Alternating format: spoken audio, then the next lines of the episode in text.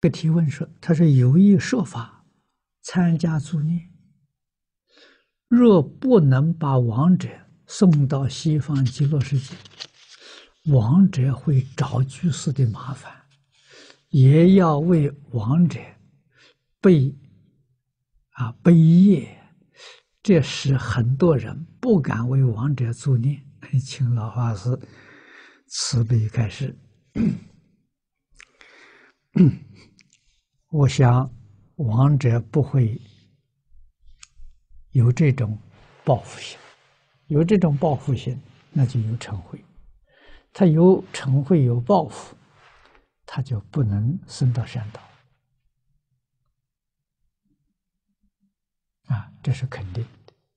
啊，别人真正的帮忙，能不能往生，才在自己。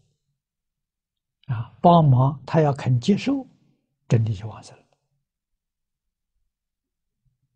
啊，临命终时候，那是关键的一念，最重要的。啊，这一念提醒他，啊，助念是提醒他，啊，把一切都放下，啊，这一声阿弥陀佛，他就决定得生。如果最后这个一念呢，还不能够放下他的家亲眷属，他就不能往生。那不能往生的助念有没有益处？有，减少他的痛苦。